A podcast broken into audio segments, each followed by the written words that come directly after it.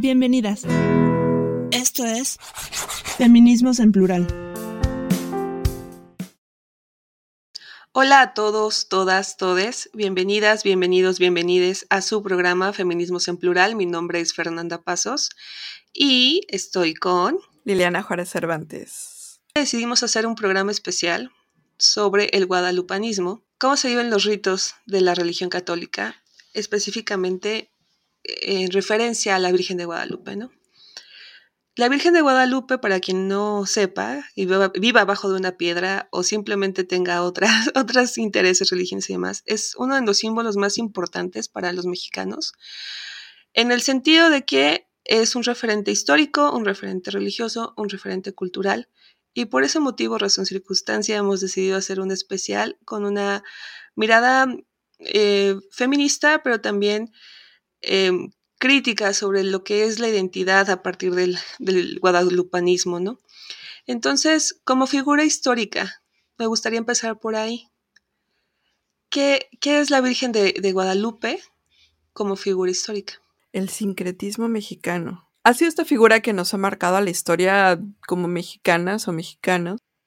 Y lo, voy a, lo pongo así tal cual, ¿no? Desde el origen, porque es, yo creo que de los primeros referentes que tenemos de este sincretismo, es decir, esta combinación entre lo español y lo indígena, que es, vamos a decirlo, pues la versión un poco más oficialista de qué significa ser mexicano.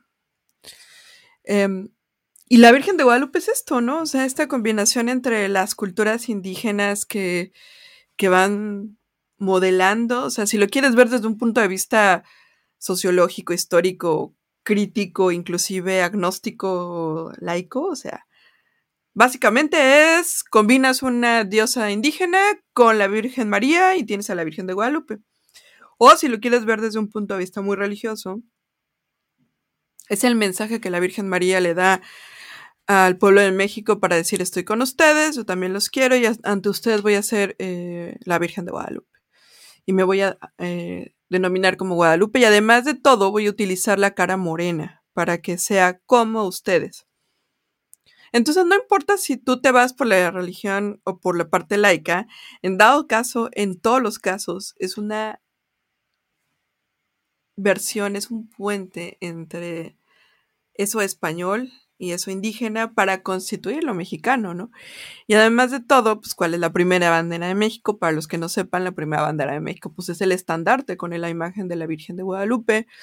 Y a partir de ahí, eh, pues vemos hasta los colores de la actual bandera como tienen cierto rezago de cierta herencia de hasta de la propia Virgen, ¿no? Entonces ha sido ese elemento que, que desde su propia presencia ha contado la historia de México. Entonces también podríamos platicar de ella como esta narradora de la mexicanidad.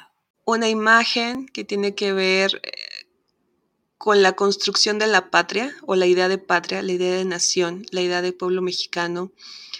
Así es referencia al estandarte que utilizó Miguel Hidalgo y Costilla cuando llamó a las armas a los, a los que todavía no eran mexicanos, pero a los criollos y, este, hacer la revolución, ¿no? En contra de, de las personas que iban a afectar sus intereses. En época más reciente vemos que hay muchos partidos políticos de todas las eh, asociaciones, de todos los colores y de todas las ideologías que usan ¿no? a, la, a, la, Virgen como un referente. Cuando yo era niña eh, me tocó ver a Vicente Fox este, la primera alternancia de México, del PRI al PAN, que como primer acto político, que para mí fue político, fue ir a dar las gracias a la villa, que es donde vive la Virgen de Guadalupe, el, eh, dar las gracias porque llegó ¿no? al poder. Pero lo mismo ha pasado con priistas, con otro tipo de partidos, incluyendo el actual partido gobernante, ¿no? Morena es un acrónimo que tiene que ver con la piel morena de muchos mexicanos, pero también con la, de, la deidad, ¿no? El, el, asunto de, del culto a la Virgen de Guadalupe, ¿no? Porque también se le dice Virgen Morena. Entonces, eso me parece muy interesante. Si bien en México tenemos otros eh, santos y otras representaciones, por ejemplo, ahorita me acordé que hay un, Cristo negro o que um, Hay, sí, o sea, hay santos de todos, de, de todas las melaninas posibles.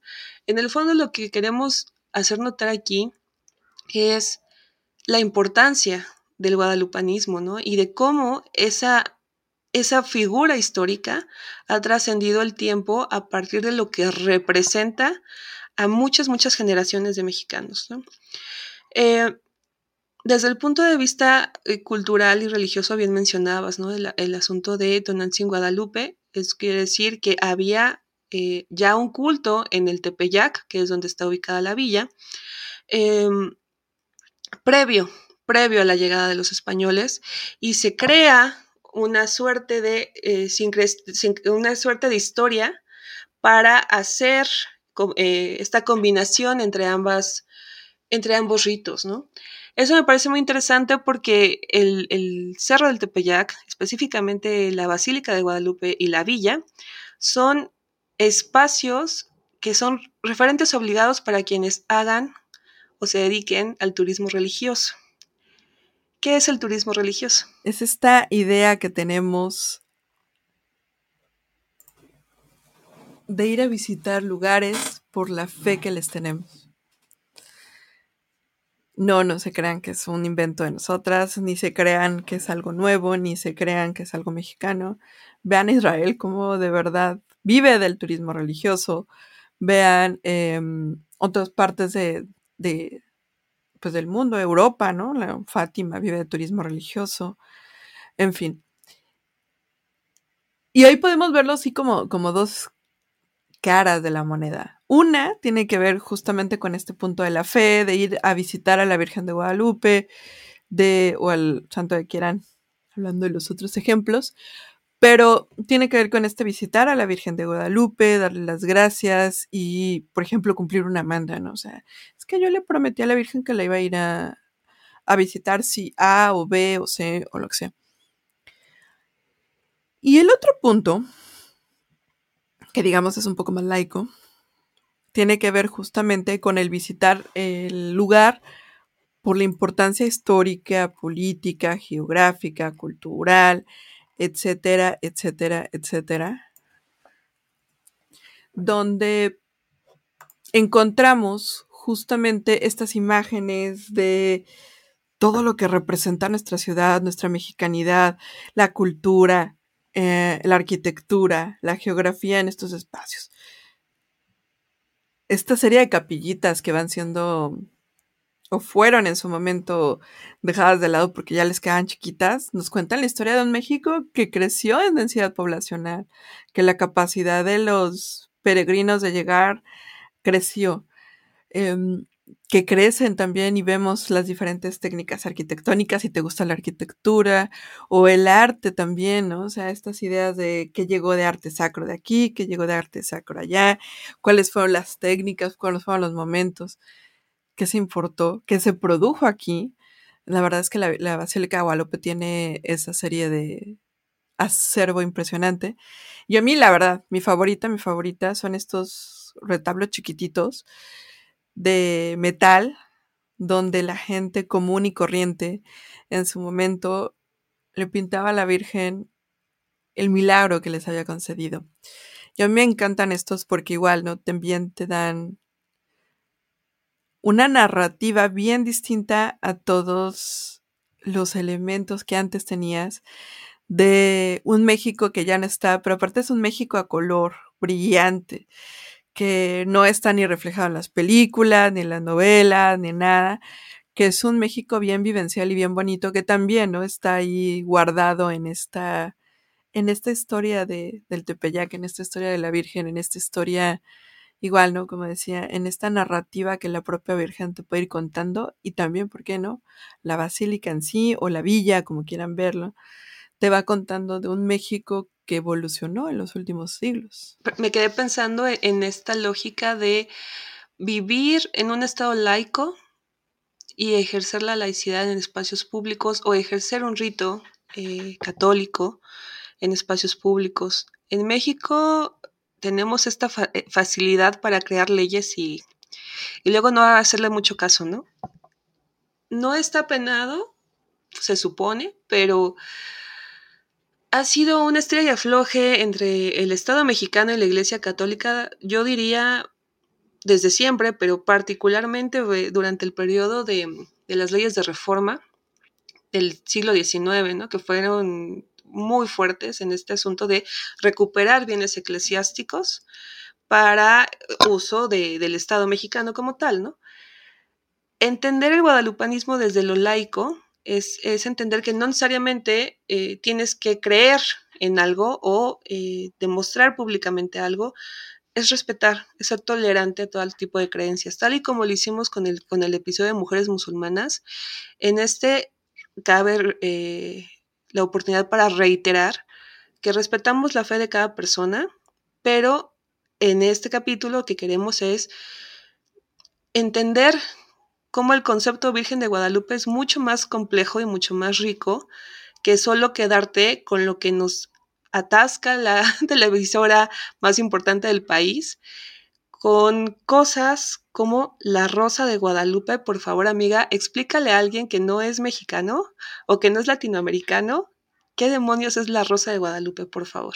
Es la mayor obra de arte televisiva que puede existir en el mundo es ese arte popular mexicano en el cual los actores más verdes, y me atrevería a decir bastante malitos, que su primer este, pinido en televisión en la vida, van y van a hacer una historia en la cual moralistamente, que no es lo mismo que religiosamente, quiero aclararlo, van a imponer una lógica de lo que la televisora cree que es malo casi en un sentido, pues sí, ¿no? De blanco y negro, ¿no? Lo que es bueno es bueno y lo que es malo, malo. Y te van a decir, em, así como obra de teatro de la secundaria, van a inventar su, su diálogo y van a inventar su historia en la cual, pues una familia, un alguien tiene un problema y le pide a la Virgen de, la, de Guadalupe que le apoye y la Virgen de Guadalupe porque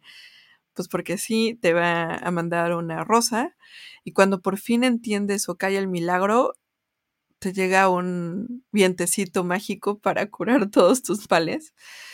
Que ya es hasta chiste, es lo divertido, ¿no? Cuando es 10 de mayo y queremos comprar flores y están carísimas, ¿qué pasó? Viene con milagro incluido, ¿qué onda?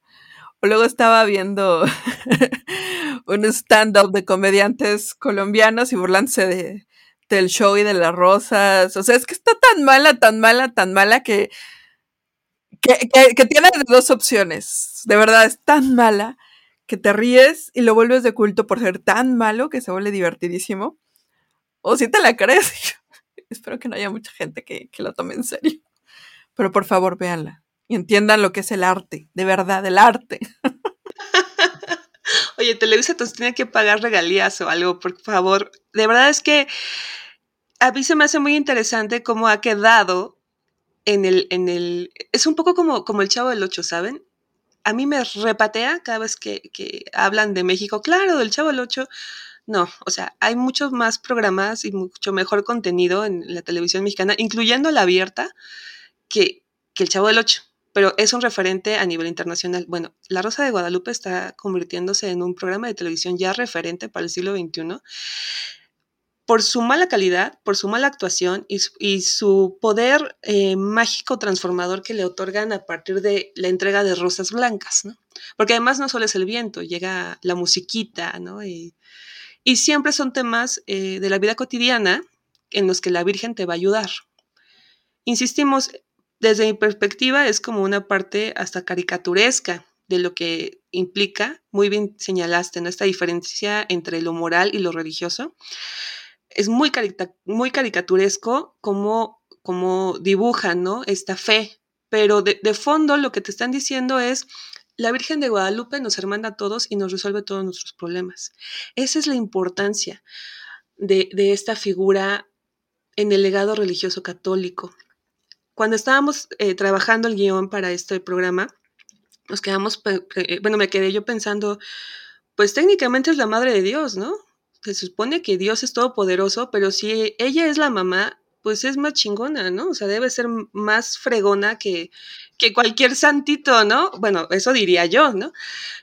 ¿Por qué ¿por qué no significa más la Virgen de Guadalupe culturalmente, históricamente, políticamente, artísticamente, que la Santísima Trinidad en México? ¿Se han, preguntado eso? Porque es, es impresionante la cantidad de peregrinaciones, la cantidad de gente que va a visitarla y la cantidad de gente que le está agradecida y le reza independientemente de la religión que tengas y de y si de si, te si te levantas y agradeces o no, es muy interesante ver esta devoción por una figura femenina dentro del catolicismo. Es que ella ha sido el espacio para, en muchas medidas, darle la entrada a la mujer y en especial a la mujer mexicana a la religión católica. Es bien, bien, bien curioso. Obviamente podríamos aquí meternos a por qué queremos más a la Virgen de Guadalupe que a Jesucristo.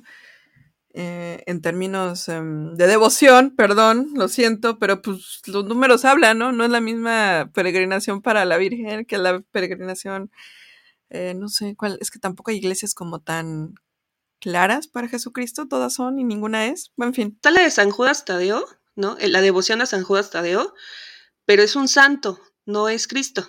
No, no voy a meterme en ese tema porque creo que da para un programa entero. Pero sí, sí, vale la pena la reflexión y la pregunta. A mí lo que me gusta de esta idea de la Virgen de Guadalupe es que es un espacio para mujeres. Cuando les ha tocado ser madrinas, padrinos de bautizo, pues ya ven que la tradición es regalarle una medallita de oro pues, al retoño y de esa manera que este santo, digamos, de cierta manera se le encomienda para que lo cuide. Yo recuerdo que cuando fui a comprar alguna vez medallitas para esas cosas, lo primero que te pregunta la persona que vende el oro o la plata o lo que sea que le compres es, ¿es niño o niña? O sea, podríamos también hacer una crítica sobre este binarismo, pero bueno, no es, no es el tema hoy. Y ya cuando le dicen, no, pues es niño, dice, ah, bueno, pues aquí tenemos al Sagrado Corazón de Jesús, a San Juditas Tadeo, en fin. Pero cuando es niña, generalmente se le da a la Virgen de Guadalupe o la Virgen María.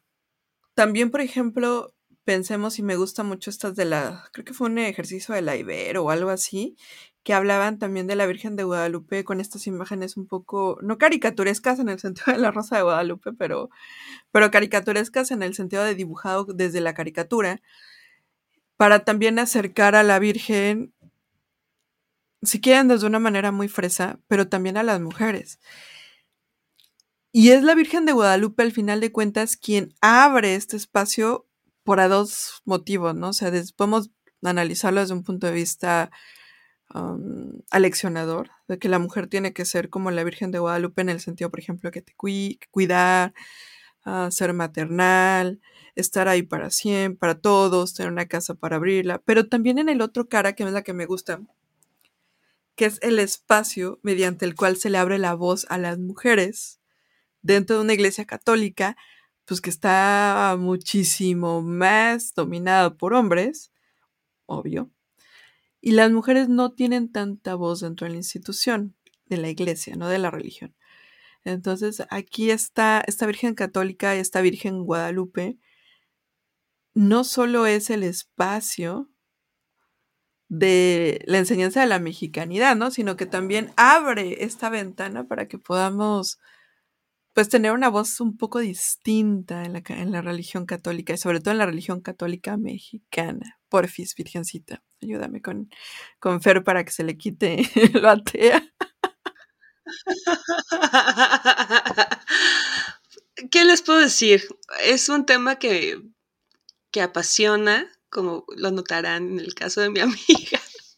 Yo en, lo particular me quedo con la parte de, de cuando le rezas a la Virgen, ¿qué pides? ¿O qué agradeces? Entonces me quedé pensando en el asunto de, de, de, la Virgen de Guadalupe como sinónimo de fertilidad fertilidad en el sentido más amplio, no solamente que puedas tener hijos y que tus hijos estén bien cuidados, sino que todos tus proyectos se gesten de una manera adecuada y lleguen frutos que tú estás esperando, ¿no? Es una maternidad mucho más extensa que, que, solo, que solo la maternidad tradicional que pensemos. La Virgen como sinónimo de protección, quien siempre te va a cuidar y siempre va a estar al pendiente de ti, como la buena madre mexicana, pero también como, como la lógica de, eh, de una mujer que, que es sinónimo de belleza, que es un sinónimo de, de cuidado, que es un sinónimo de, de amor incondicional, ¿no? Me puse a pensar en amor eterno, no sé por qué, este, me llegó a la mente, pero bueno, esa canción, búsquenla, está muy buena. Pero bueno, el caso de, de, de, la Virgen de Guadalupe, entendido como el gran culto, o sea, no como, no como, un, no como un culto, sino la, la gran muestra de devoción que se le hace desde el punto de vista latinoamericano y como referente mundial. De verdad, es impresionante ver la, cantidad de gente que llega cada 12 de diciembre o unos días antes a verla en unas muestras de devoción bastante impresionantes, inclusive dolorosas, de autoflagelación, eh, bastante imponentes, ¿no? Cuando las ves pasar. Y esa fe, ¿no? Que te hace moverte de tu lugar de origen para venir a verla. Respecto a las peregrinaciones, independientemente, porque creo que, o sea, yo tengo una idea, ¿no? De las peregrinaciones, pero tú tienes la experiencia vital y tienes eh, la perspectiva, ¿no? Ya como, como analista internacionalista que eres, ¿no? O sea, ¿cómo, cómo entender el asunto del, del peregrinar? Voy a hablar aquí en primera instancia como vecina de la, de la alcaldía Gustavo Madero. no, no he participado en peregrinaciones, pero pues vivo muy cerca de la Basílica de Guadalupe. Entonces, para mí en lo personal, pues sí, esta relación con la, con la Virgen es una relación muy particular, muy única. Inclusive por esta geografía que hablábamos, ¿no? Un poco fue como marcar el norte de la ciudad y bueno, parte de la identidad de aquellos que somos del norte de la ciudad no del norte de México, esa es otra identidad. eh, está muy ligada a la Virgen de Guadalupe. Y en este sentido también tiene que ver con el tema de las peregrinaciones, como bien dices. Es que es una relación amor-odio con las peregrinaciones. Ok. No hay forma amable de decir esto, pero ay, a veces son tan caóticas, molestas.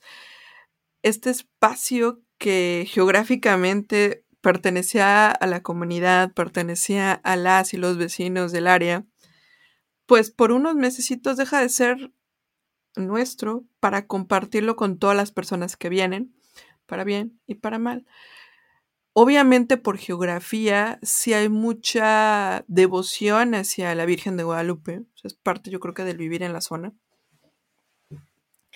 Entonces tampoco hay este enojo tan radical contra las peregrinaciones, pero sí hay una preocupación urbana de todas las cosas que se ven, ¿no? O sea, como suciedades, como basura, como, pues sí, toda la, vamos a decirlo, toda la parte que acarrean estas poblaciones en movimiento.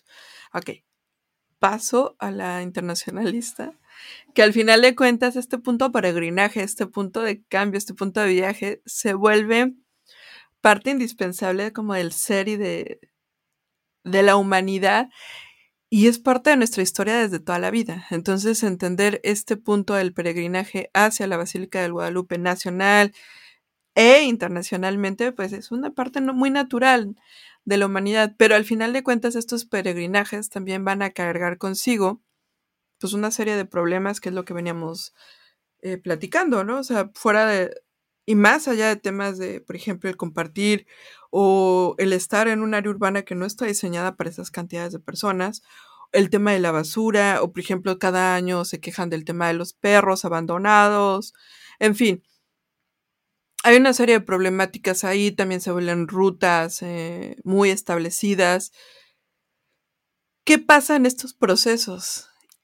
Y ahí encontramos cómo desde lo nacional o lo internacional estas rutas se vuelven rutas de suma peligrosidad, porque estas poblaciones se vuelven por un seguido, por un sentido sumamente vulnerables, porque muchas veces viajan con poco recurso, porque no tienen, y parte quizás, digamos, de la parte religiosa es la concepción de, pues, no viajar con lujos, no viajar con, con mayor cosa y, y, sufrirle un poquito, ¿no?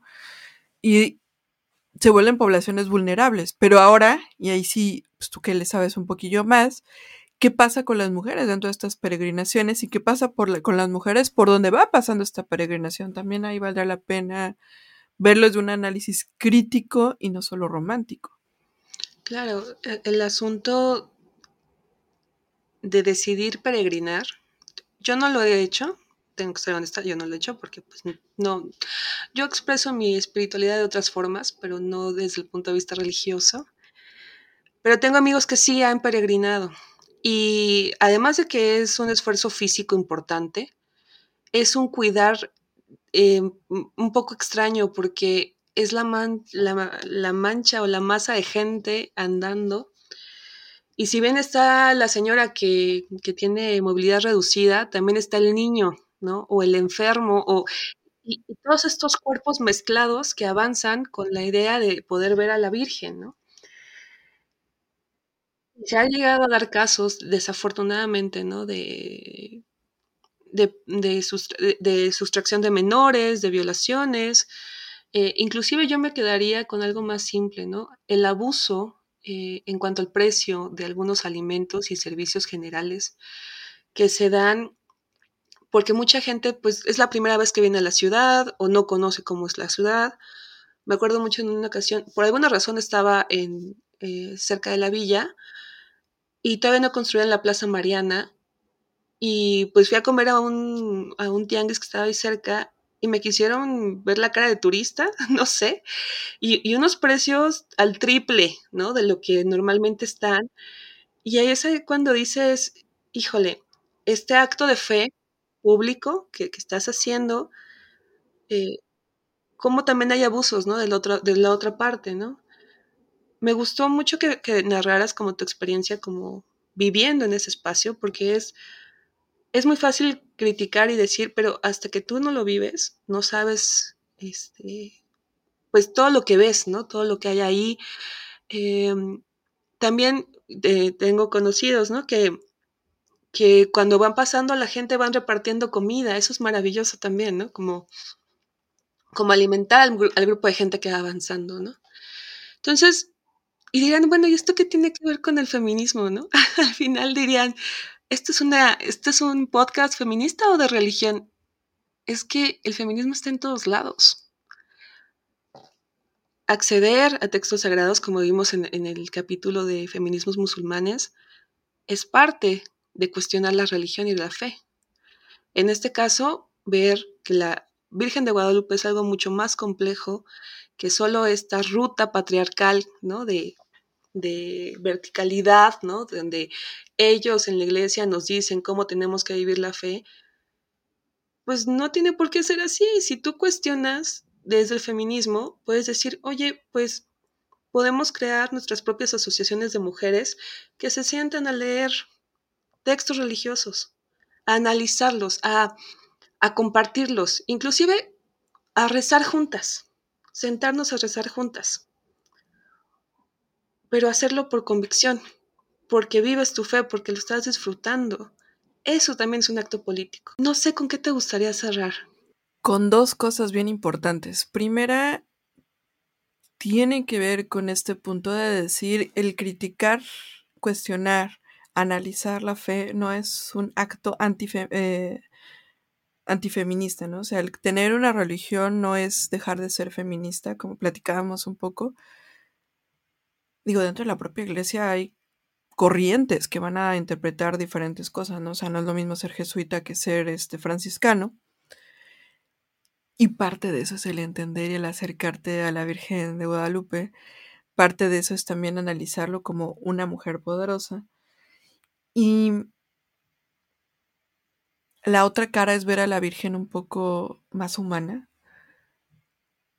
como ella, como mujer, en su corporalidad, en su color de piel, en su imagen, pues también ha sido explotada, ¿no? Y como también ese punto impacta a las mujeres mexicanas. Y lo digo explotada en el sentido de, pues ya lo que hablábamos, ¿no?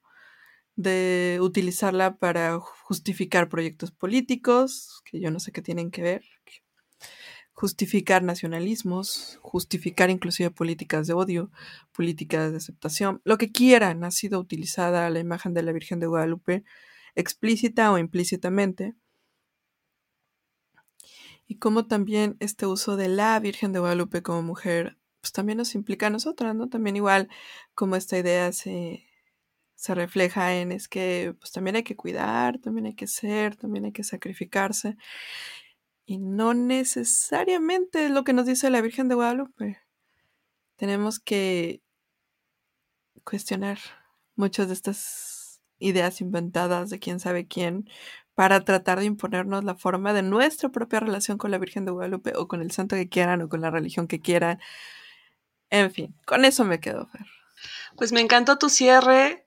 Para mí ha sido un placer aprender un poco más de la Virgen hoy, de cómo vivir el guadalupanismo y de lo abiertas que deben ser las religiones en el sentido más íntimo, independientemente de lo que diga la iglesia, la que sea que tú frecuentes. Atrévete a vivir tu fe de una forma crítica y constructiva. Mi nombre es Fernanda Pasos. Yo soy Liliana Juárez Cervantes. Y esto fue Feminismos en Plural. Gracias, Gracias por, escucharnos. Hasta, la, próxima semana. Síguenos en nuestras redes sociales, Facebook, Twitter, YouTube e Instagram.